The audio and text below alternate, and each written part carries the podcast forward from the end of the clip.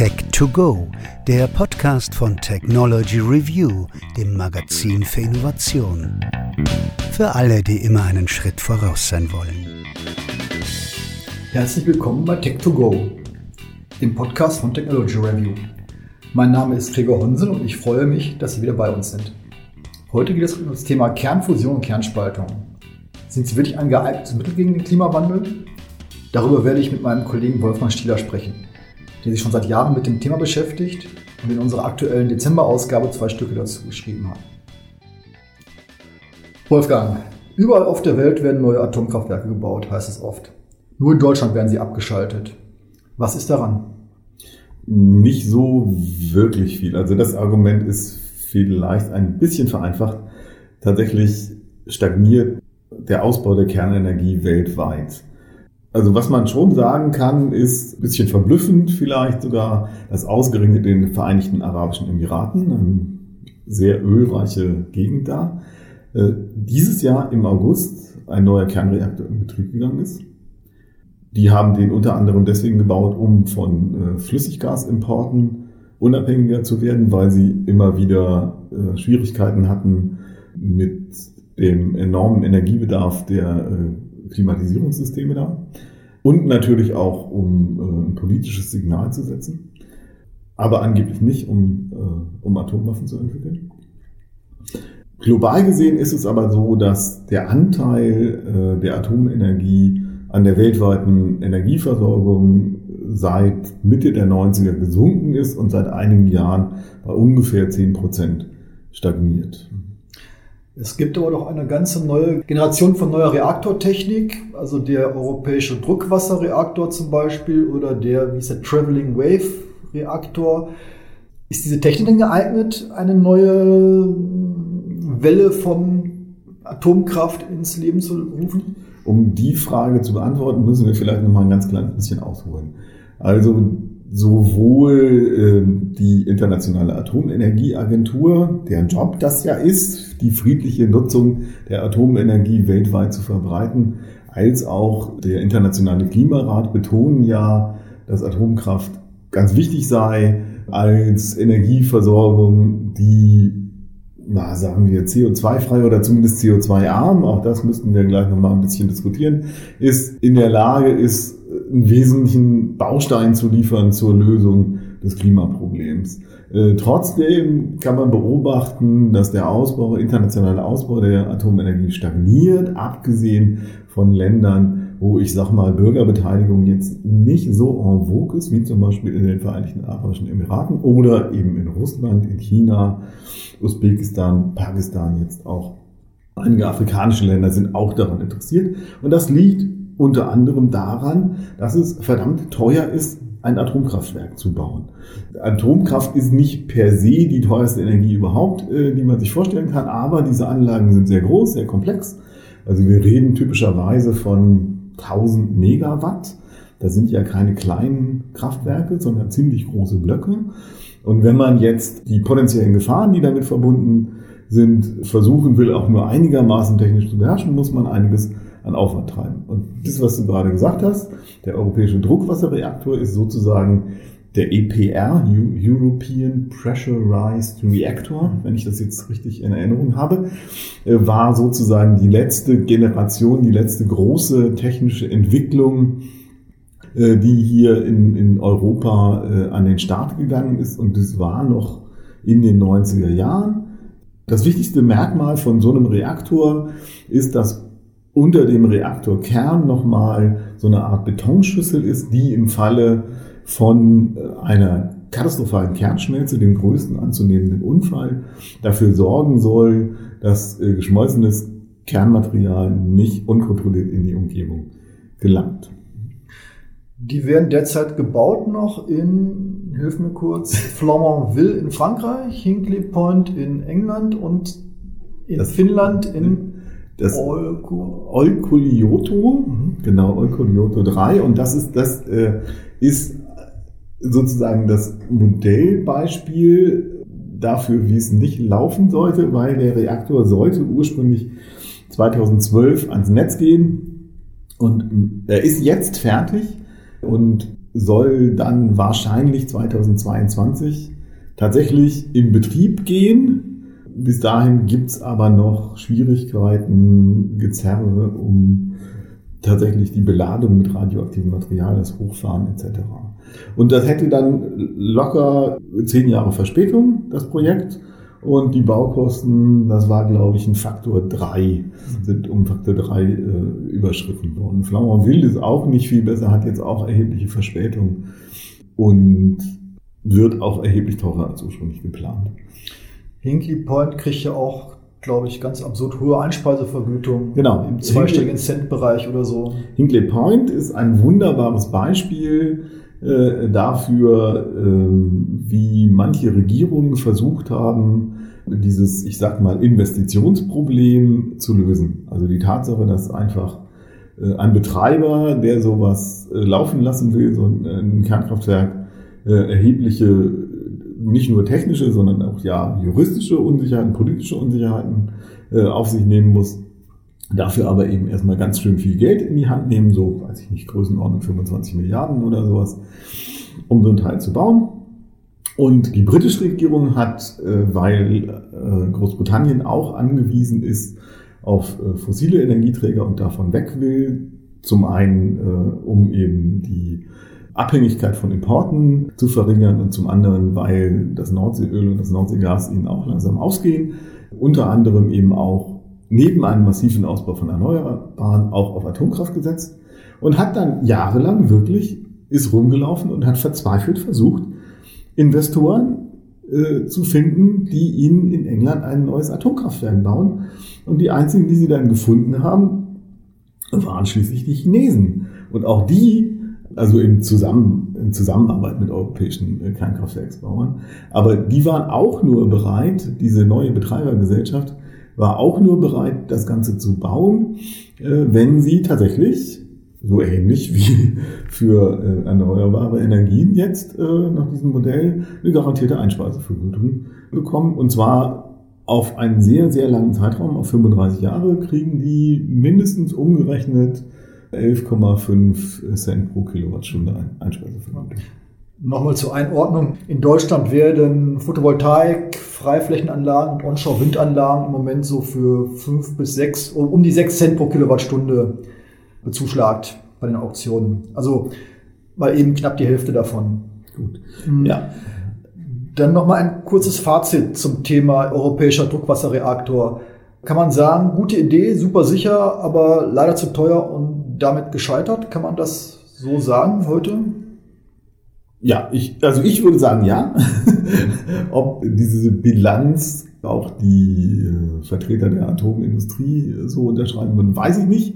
Aber äh, tatsächlich hat das Konzept die Hoffnungen, die äh, zum Beispiel der französische Areva-Konzern da eingesetzt haben, äh, nicht erfüllt. Und äh, tatsächlich ist dieser neue Reaktor in den Vereinigten Arabischen Emiraten, der jetzt im August ans Netz gegangen ist, eben kein europäischer Druckwasserreaktor, kein EPR, weil der hat nämlich keinen Core-Catcher. Was dazu geführt hat, dass äh, die koreanische Gesellschaft, die den äh, gebaut hat, äh, eben 30 Prozent, also schon in der Ausschreibung 30 Prozent unterhalb ihrer Konkurrenten beim Preis bleiben konnte. Der äh, Chef von Areva soll das nach Presseberichten auch ziemlich humorlos aufgenommen haben und äh, auch in der Pressekonferenz gesagt haben, das hat er jetzt wirklich nur hören sagen, aber ich fand, fand die Geschichte ziemlich hübsch. Das wäre ja so, als ob man ein Auto ohne Bremsen und Airbags verkaufen würde. Nun muss man ja sagen, okay, also die wollen natürlich äh, den speziellen Punkt ihrer Technologie nochmal rausstellen und äh, das ist äh, als besonders sicher verkaufen. Aber äh, da ist schon was dran. Also äh, technisch gesehen ist, ist eben dieser Reaktor, dieser neue Reaktor, der 2020 ans Netz gegangen ist, eigentlich nicht mehr Stand der Technik, sondern fällt hinter den Stand der Technik von Mitte der 90er Jahre zurück. Es gibt jetzt eine ganz neue Reihe von Ansätzen äh, mit ähm, Kugeln, also ähm, Kugelreaktoren oder dieser schon erwähnte Traveling Wave Reaktor, die ja angeblich inhärent sicher sein sollen und auch preiswerter. Was hat es denn damit auf sich? Ja, Wie du schon gerade richtig gesagt hast, äh, sollen diese neuen Reaktortypen zwei Fliegen mit einer Klappe schlagen. Das eine ist, äh, sind die Kosten und die Kosten wollen die Erfinder oder die, die Anbieter dieser neuen Reaktortypen dadurch runterbringen, dass sie kleinere, modularere Reaktortypen entwickeln, die bei Bedarf sozusagen aufgestockt werden können und linear skaliert, wo man dann einfach eins, zwei, drei, vier, fünf Module hinstellt, je nachdem, was man braucht. Wie, wie und diese Module, wäre so ein, wie hm? groß wäre so ein Modul, so in Megawatt? 200, 300 Megawatt. Ja, aber immerhin schon Ja, ja, also wir reden nicht. jetzt keine Kleinwindkraftanlage. Genau, wir reden nicht von so einem kleinen, weiß ich nicht, Bunker im Stadtteil oder sowas, sondern wir reden schon von größeren Geschichten. Also durchaus auch ernstzunehmende Kraftwerke, aber trotzdem im Vergleich zu so Reaktorblöcken wie jetzt eben 1000, 1400 Megawatt äh, ist es halt klein. Ne? Und die Idee ist, diese Module, diese einzelnen Module sollen dann eben hochgradig standardisiert werden, sodass eben die Produktionskosten für die einzelnen Module sinken. So, was die inhärente Sicherheit angeht, da gibt's halt einen Haufen Überlegungen, die gibt's auch eigentlich im Grunde genommen schon seit den 70er, 80er Jahren des 20. Jahrhunderts. Die grundlegende Idee dabei ist, möglichst passive Sicherheitssysteme einzubauen. Das heißt, dafür zu sorgen, dass wenn so ein Unfall stattfindet, bei dem möglicherweise Kühlmittel verloren geht, dass dann auch die Kettenreaktion erlischt. Und das kann man auf verschiedene Art und Weise machen. Eine elegante Möglichkeit ist dafür zu sorgen, dass die Neutronen, die dann äh, Kernspaltung am Laufen halten, dass die entweder nicht mehr abgebremst werden, was dann dazu führen würde, dass sie weniger äh, wahrscheinlich äh, neue äh, Urankerne spalten würden. Eine andere Möglichkeit ist dafür zu sorgen, dass automatisch Steuerstäbe in den Reaktor reinfallen. Ja, es gibt da die verschiedensten Konzepte. Trotzdem muss man sagen, nach Auffassung von verschiedenen Experten, die sich das auch angesehen haben und durchgerechnet haben, ist keiner dieser Reaktortypen jetzt wirklich 100% sicher. Also wir reden davon, dass sie vielleicht sicherer sind, aber sie haben alle auch ihre spezifischen Nachteile. Können wir vielleicht gleich nochmal drauf kommen. Genau. Wir haben jetzt verschiedene Sachen besprochen. Also erstmal modularer Aufbau und dann halt das Thema Sicherheit. Diese ominöse Firma TerraPower mit dem Traveling Wave Reaktor, in welche Kategorie fällt die? Bei TerraPower handelt es sich um eine Tochterfirma von Intellectual Ventures.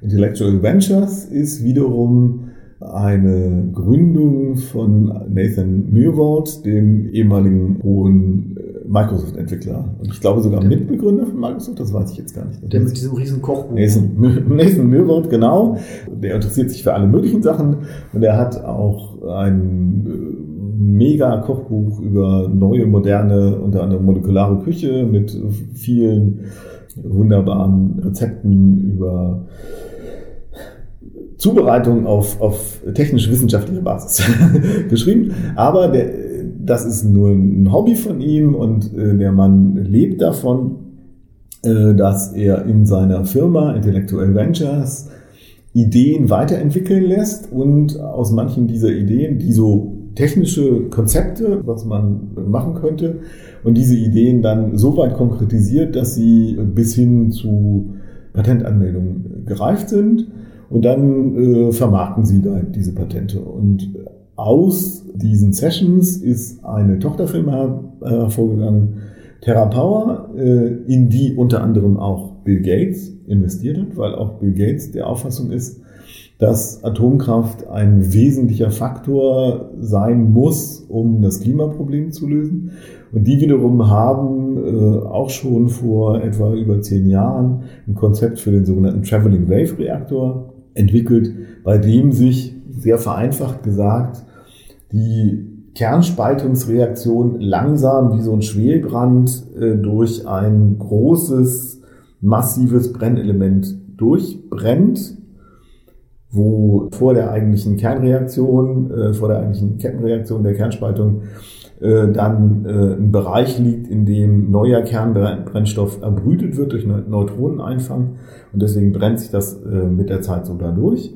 Aber um, um diesen Reaktor geht es gar nicht. TerraPower hat mehrere Eisen im Feuer und eines dieser Eisen, über das wir jetzt hier konkret reden, ist das Konzept von einem natriumgekühlten schnellen Reaktor. Also schneller Brüter wie ein KLK. Ja, in dem Fall brüht das Ding nicht, sondern schneller Reaktor heißt es, weil die Kernspaltung auf der Basis von schnellen, also weitgehend ungebremsten Neutronen funktioniert. Weil in solchen Reaktoren die Energiedichte viel höher ist, muss man die anders kühlen, muss man die, kann man die nicht mit Wasser kühlen. Und eine Möglichkeit ist, sie mit flüssigem Metall zu kühlen. In dem Fall konkret flüssiges Natrium. Äh, und das flüssige Natrium, äh, das überträgt dann seine Wärmeenergie äh, an eine Salzschmelze. Diese Salzschmelze wiederum treibt über einen Wärmetauscher dann schließlich einen Dampfgenerator.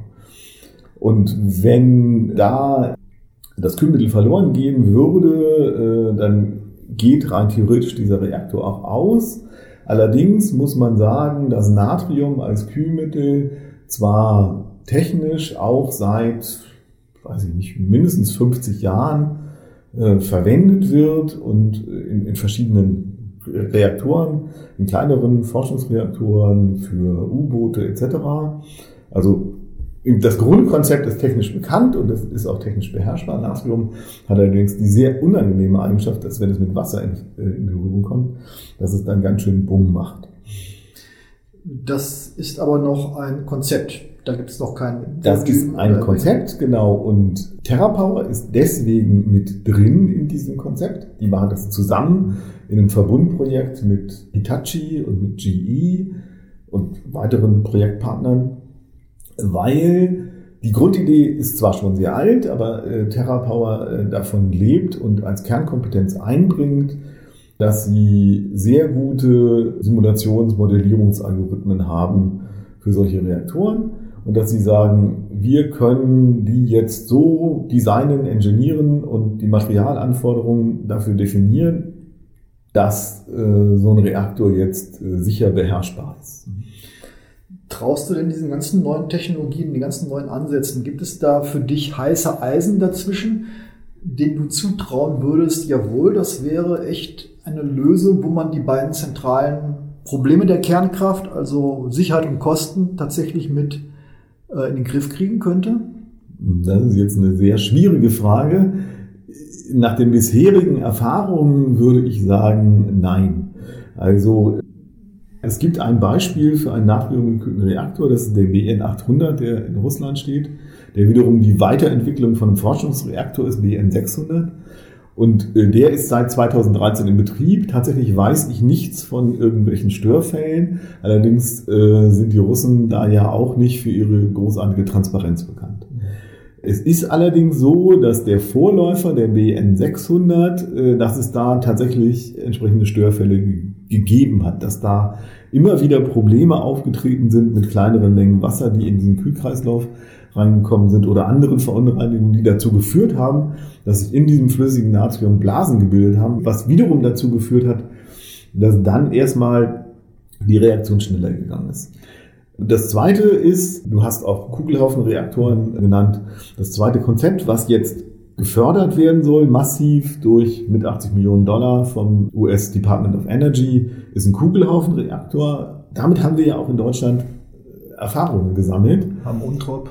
Genau, haben Untrop. Ein heliumgekühlter Kugelhaufenreaktor, dessen Konzept auf dem Papier auch super aussieht, aber wo an verschiedenen Stellen, unter anderem hier in Deutschland, aber auch in China, die Erfahrung halt ist, dass das Ganze nur dann funktioniert, wenn der Brennstoff in diesen Kugeln auch wirklich sicher eingeschlossen bleibt. Und es gibt halt leider immer wieder Probleme damit, dass es Risse in diesen Kugeln gibt, dass radioaktives Material mit in den Heliumstrom mit reingerät.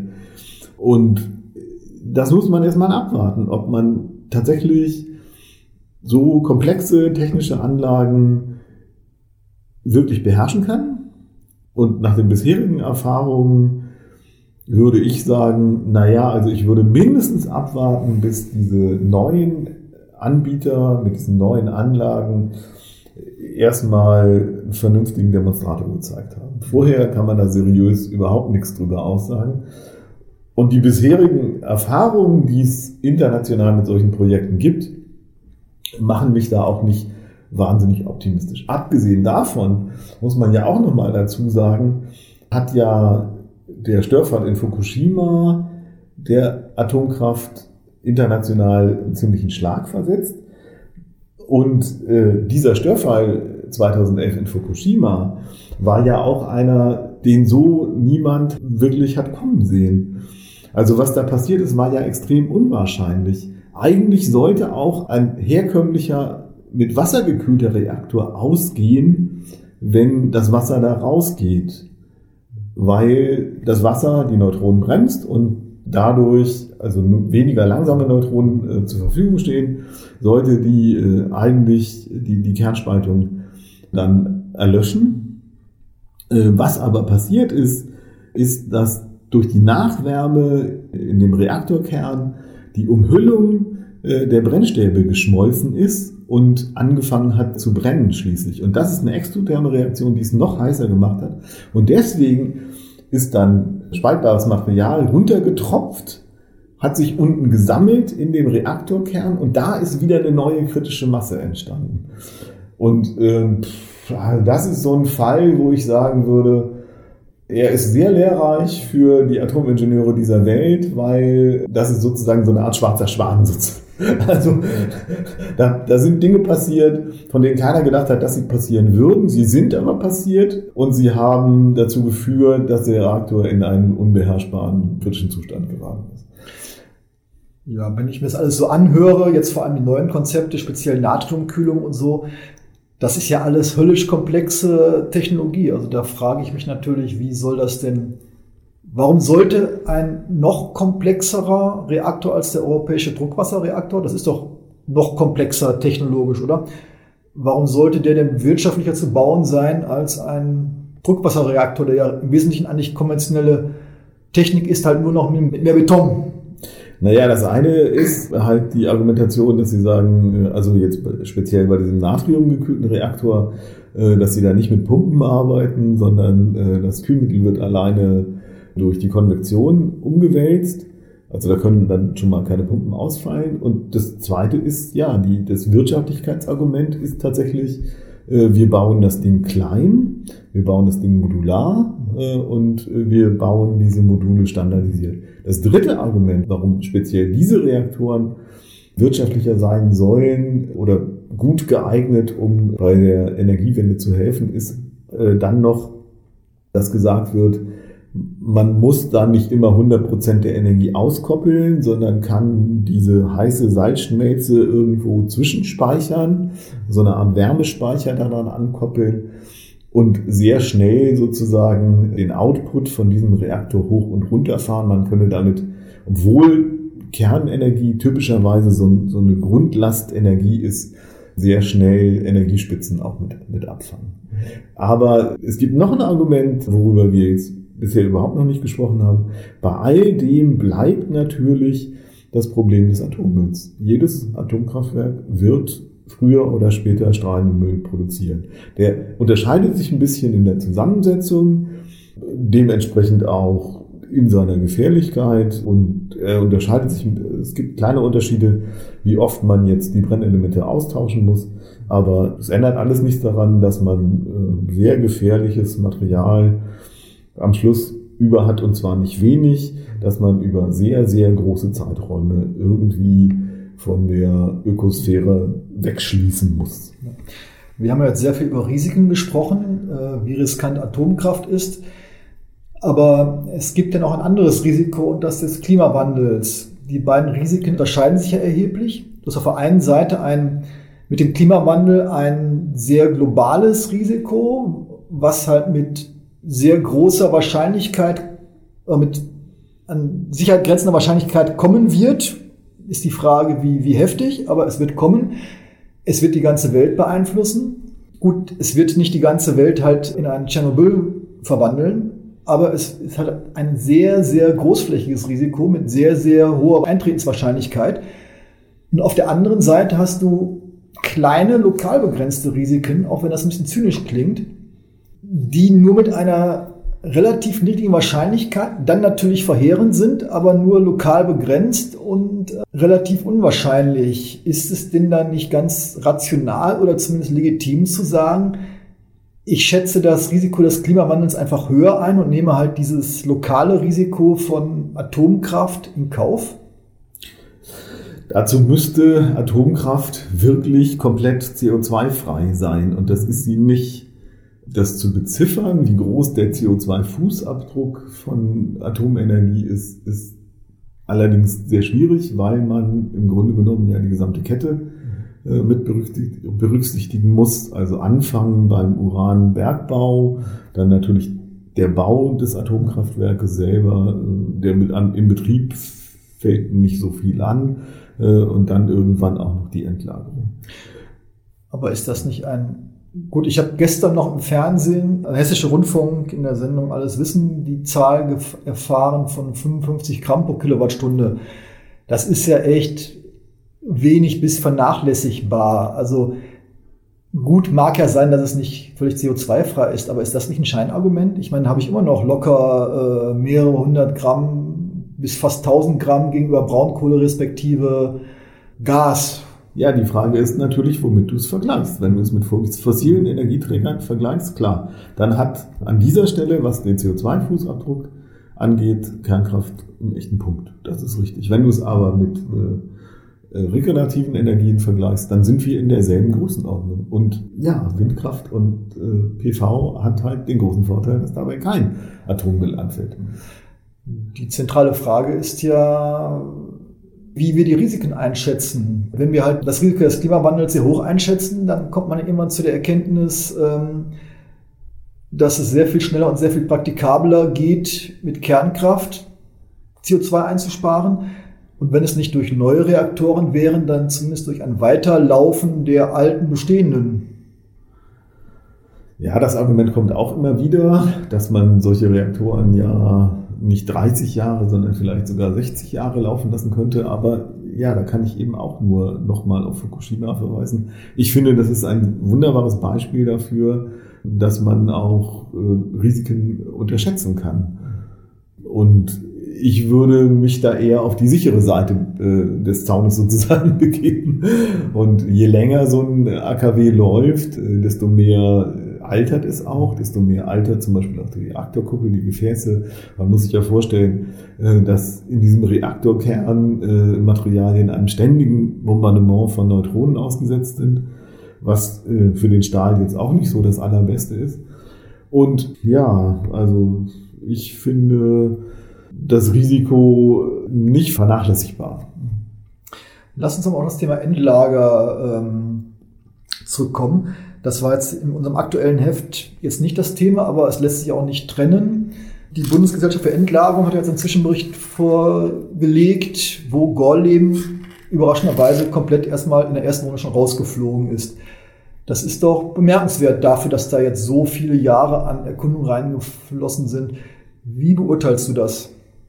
Naja, aber für mich ist das ein Signal dafür, diesen Prozess der Endlagersuche jetzt wirklich wissenschaftlich objektiv zu führen und nicht nach politischen Gesichtspunkten. Ich weiß, es gibt Leute, die, die, die, die folgen genau das Umgekehrte daraus. Die sagen, dass Gordon jetzt draußen ist, wäre nur ein politisches Geschenk gewesen. Das wollte ich jetzt auch gerade einbringen.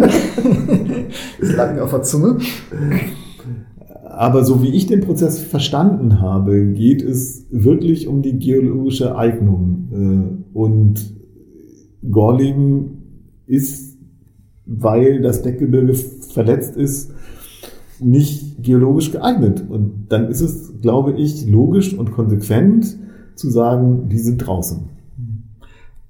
Also du siehst die Endlagersuche auf dem richtigen Weg und hältst den jetzt angestoßenen Prozess auch für seriös und tragfähig? Das sieht für mich so aus, als ob das tatsächlich jetzt erstmals seriös und tragfähig ist. Und meiner Meinung nach natürlich ist es ein Abwägungsprozess. Also es gibt keine optimale Lösung, um Atommüll 100.000 Jahre sicher vor der Ökosphäre zu abzuschließen. War wieder so. eher um 100 Millionen oder, oder so mit den ganzen ja, Zerfallsprodukten ja, genau. und so.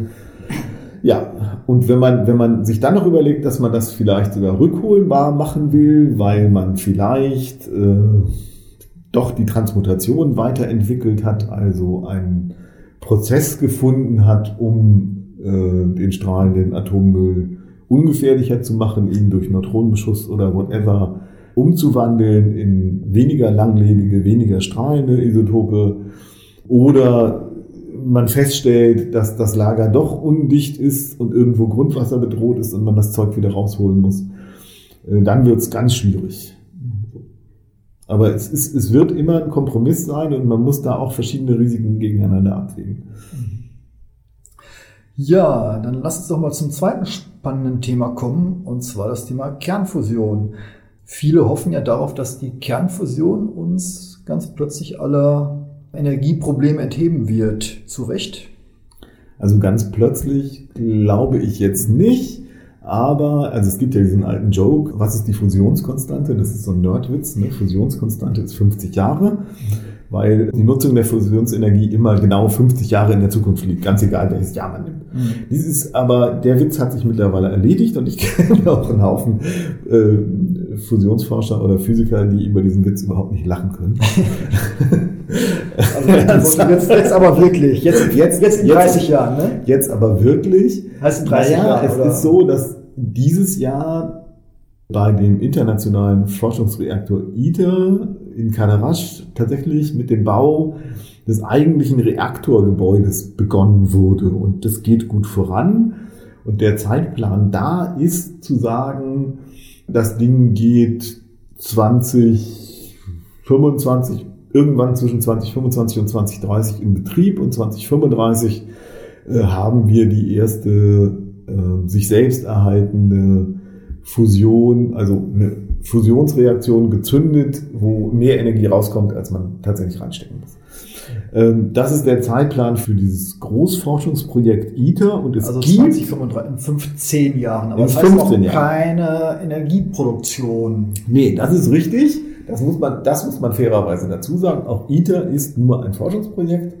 Und wenn das funktioniert, dann äh, könnte man tatsächlich ein äh, einen richtigen Reaktor, der ans Netz geht, äh, für die Energieproduktion bauen. Aber es gibt Unternehmen und Projekte, die begründet optimistisch, also meiner Meinung nach begründet optimistisch sind, dass das auch schon schneller geht. Vor ein paar Jahren habe ich mit einem dieser Startups gesprochen, Tokamak Energies in der Nähe von Oxford, die sagen, 2025 haben wir einen Reaktor fertig. Wow, das ist ja in fünf Jahren schon. Ne? Das, das ist ja schneller als ein Flughafen bauen fast. verglichen, verglichen mit so einem Flughafenprojekt wäre das natürlich tatsächlich gigantisch schnell. Mit, schneller als die äh, Brandschutzanlage eines Flughafens äh, überarbeiten. Ob sie das wirklich schaffen, weiß ich natürlich auch nicht, aber also es gibt zwei Punkte dabei, die mich ein bisschen optimistisch machen. Der eine Punkt ist, dass äh, Tokamak Energies und andere Unternehmen, kleinere Unternehmen, private Unternehmen argumentieren, dass sie kleinere Anlagen nicht nur schneller entwickeln, sondern auch schneller bauen können und deswegen auch schneller lernen können und von gerade aktuellen Technologien profitieren.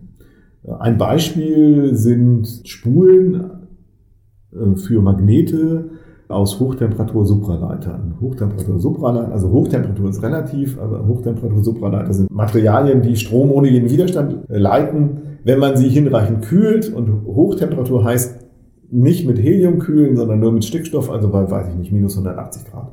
Etwa so in der Größenordnung.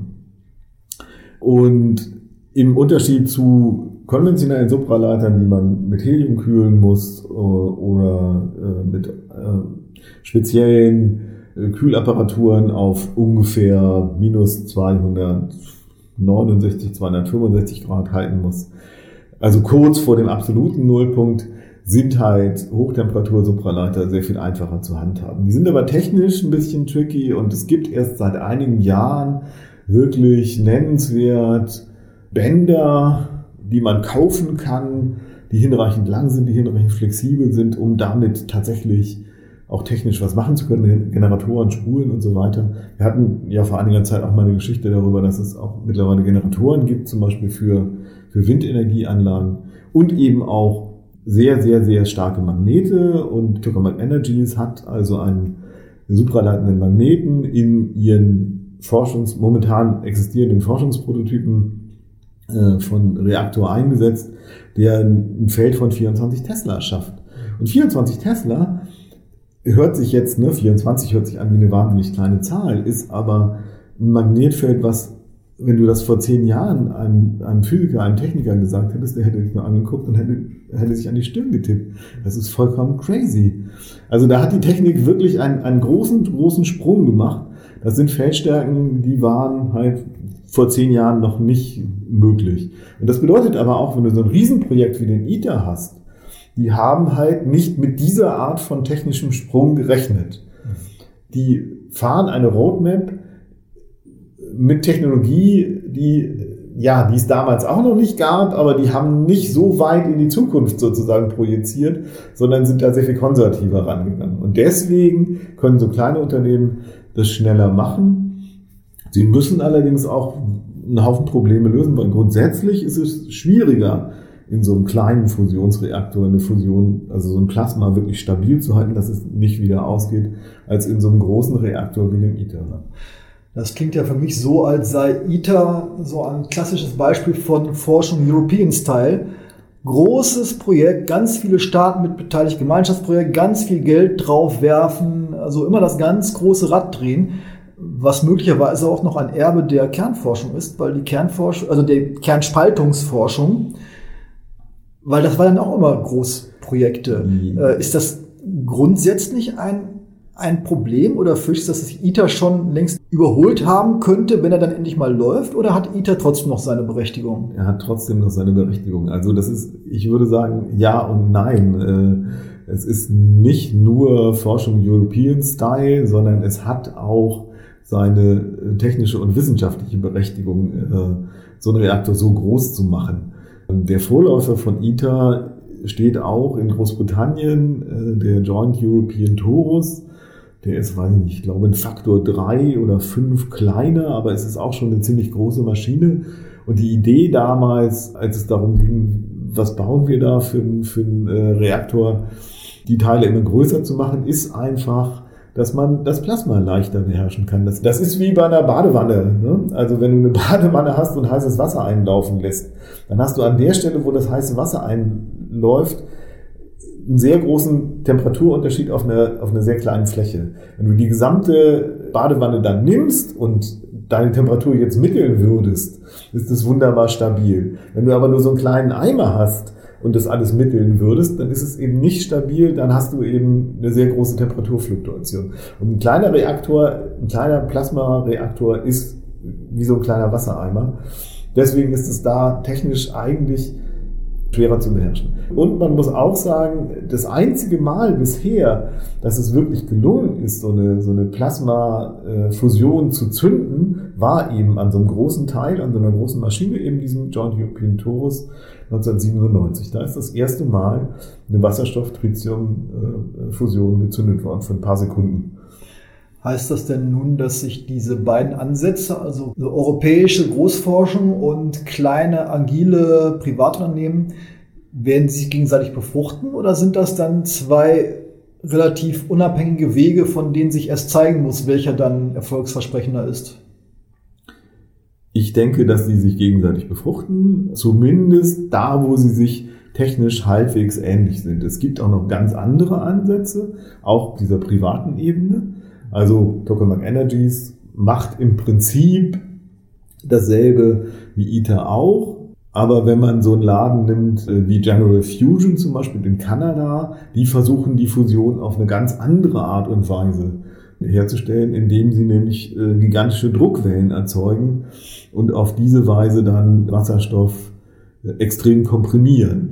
Und nicht das Ganze mit äh, Magnetfeldern einzuschließen. Und es gibt noch andere Unternehmen, die dann wieder andere technische Ansätze haben. Trotzdem haben die alle natürlich grundsätzlich das Problem, wenn es ihnen gelingt, diese Fusion zu zünden, dann kommen da erstmal ganz viele schnelle Neutronen raus.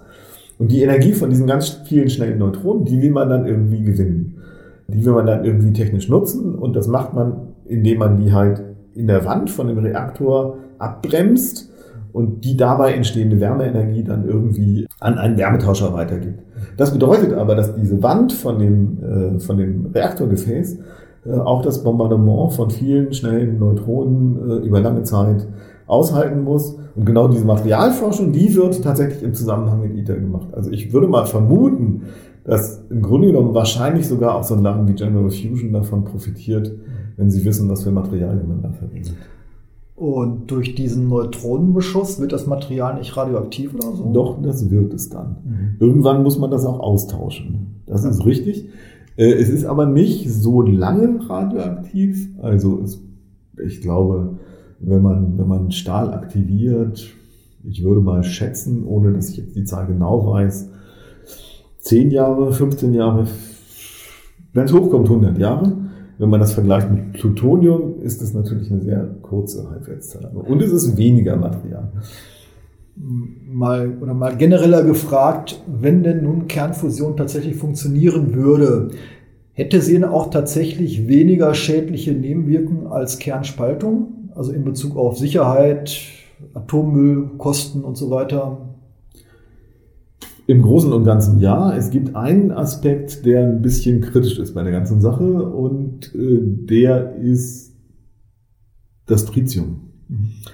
Wir erklären Fusion gerne damit, das ist wie in der Sonne, dass es wie in der Sonne funktioniert, dass äh, Wasserstoff zu Helium verschmilzt. Es funktioniert aber unter den Bedingungen, die man technisch herstellen kann, äh, leichter, wenn man nicht einfach nur normalen Wasserstoff nimmt, sondern wenn man schweren Wasserstoff nimmt, also Deuterium oder Tritium, also mit zusätzlichen Neutronen im Kern. Und Tritium ist aber ein instabiles, ein radioaktives äh, Wasserstoffisotop, was man künstlich herstellen muss, was man künstlich herstellen kann, unter anderem in Kernreaktoren, was aber auch die Militärs interessiert, weil es ganz hervorragend dazu geeignet ist, um die Wirksamkeit von Atombomben stark zu steigern. Das heißt, es unterliegt auch einem Kontrollregime. Man will nicht, dass das einfach so überall durch die Welt geistert. Äh, und man muss auch aufpassen, weil äh, Tritium leicht entweicht, aber eben auch radioaktiv ist. Das ist ein kritischer Punkt und tatsächlich soll, äh, ist der Plan in diesem Reaktor zur Stromerzeugung, der dann irgendwann gebaut wird, dieses Next Generation nach ITER, der soll dann aber auch sein eigenes Tritium erbrüten, also hier ständig neues Tritium auch herstellen. Das halte ich ein bisschen für kritisch.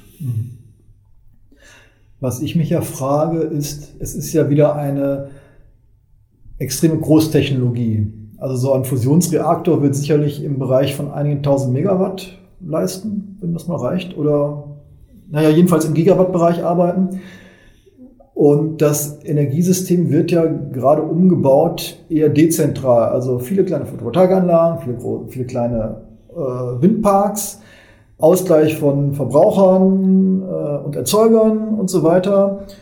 Würde denn so riesige Gigawatt-Anlagen, wenn sie denn mal fertig sind, vielleicht jetzt nicht in 50 Jahren, sondern vielleicht sogar ein bisschen früher, überhaupt noch in unser Stromsystem passen? Wenn das wirklich funktioniert mit den kleinen äh, äh, Fusionsgeneratoren, dann reden wir nicht über Gigawatt-Anlagen, sondern wir reden auch über einige hundert Megawatt. Mhm. Also sowohl Tokamak Energies als auch TAE oder andere. Es gibt eine Ausgründung von MIT, die äh, jetzt einen, einen kleinen äh, Tokamak-ähnlichen Reaktor bauen wollen, gehen davon aus, äh, dass es möglich ist, auch kleine Module zu bauen, die einige hundert Megawatt haben. Also trotz dieser riesen äh, Riesentemperaturen und ewig komplex und äh, Hochtemperaturleiter und selber erprüfen. Das ist, klingt für mich alles so hammerkomplex, dass ich mir gar nicht vorstellen kann, dass es lohnen soll, so ein Ding dahin zu stellen und das kann dann gerade mal 500 MB oder so. Aber das geht. Das ist zumindest denkbar. Es ist zumindest denkbar, sagen wir so. Ob es wirklich geht, darüber würde ich jetzt keine definitive Prognose anstellen wollen und darauf würde ich auch nicht wetten. Also ich bin, ich bin optimistisch.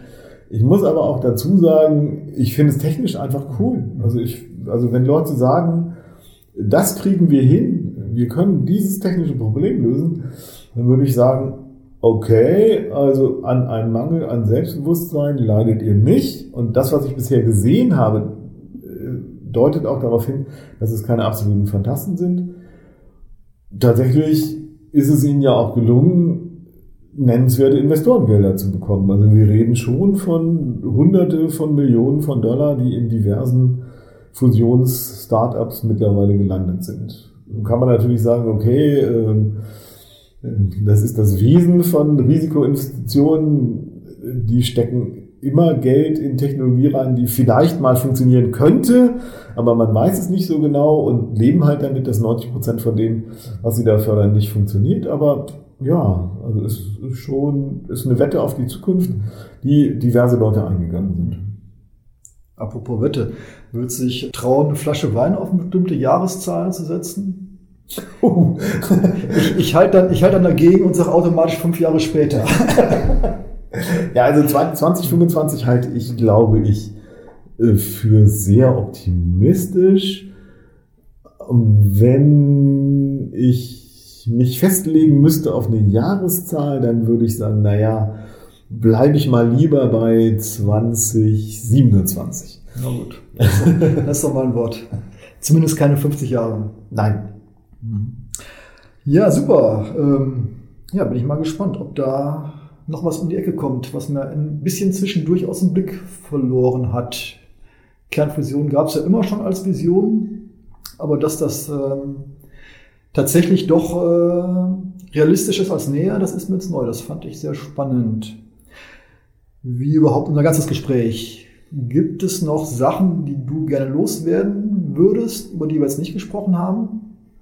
Naja, ich denke, im Kern geht es ja auch im aktuellen Heft ganz viel um die Frage künstliches Energiesystem, äh, Energieversorgung, Energiewende, äh, mehr oder weniger regenerative, wie kriegen wir das politisch hin? Im Kern ist es eben, glaube ich, nicht nur äh, ein technisches Problem. Das ist auch wichtig, sich die Technik anzugucken, damit man keine Möglichkeiten für die Zukunft einfach so wegwirft, ähm, obwohl sie vielleicht eine Lösung wären.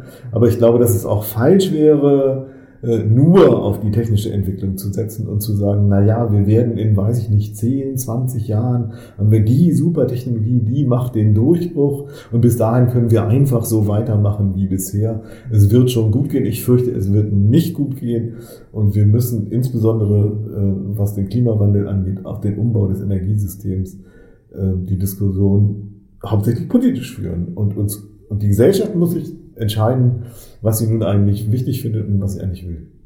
Genau. Gutes Stichwort. Darüber haben wir nämlich auch im aktuellen Heft ein Essay, wo ich aufgeschrieben habe, warum ich glaube, dass ähm, es nichts nutzt, auf technische Durchbrüche zu warten, weil die Technik ist eigentlich ganz gut und verfügbar, also zumindest Solar- und Windkraft und dass es einfach immer die politischen Rahmenbedingungen sind, die Nadelöhre sind und dass man das, solche Diskussionen nicht immer nur auf technischer Ebene führen darf. Ja, dann bedanke ich mich schon mal bei Wolfgang für die vielen interessanten Einblicke und für Sie, dass Sie da waren. Wenn Sie noch mehr über das Thema erfahren möchten oder wenn wir Sie neugierig gemacht haben auf unsere Sicht der Dinge von morgen, dann lesen Sie uns. In unserer Dezember-Ausgabe erzählen wir unter anderem davon, wie man CO2 einfach versteinern lassen kann. Auch das ein interessanter neuer Ansatz, äh, mit dem Klimawandel fertig zu werden, der bisher auch völlig neu war. Und äh, wie teuer es überhaupt werden würde, wenn Deutschland die EU-Klimaziele reißen würde, weil es heißt ja immer, oh, das ist aber alles so teuer. Klimaziele reißen ist sehr, sehr teuer und das haben wir auch mal versucht im aktuellen Heft aufzudröseln. Und wir haben auch Nicht-Energie- und Nicht-Klimathemen im Heft, zum Beispiel die Gefühle von Tieren, wie sie der KI helfen können oder wie sich Traumata genetisch vererben lassen was man dagegen tun kann oder wie sich neue Anwendungen für alte Medikamente finden lassen. Das steht alles in unserer aktuellen Dezemberausgabe und die können Sie im gut sortierten Zeitschriftenhandel kaufen oder im Internet unter heise.de. Ja, dann würde ich mich freuen, wenn Sie auch beim nächsten Mal wieder dabei sind bei Tech2Go, dem Podcast von Technology Review. Auf Wiederhören!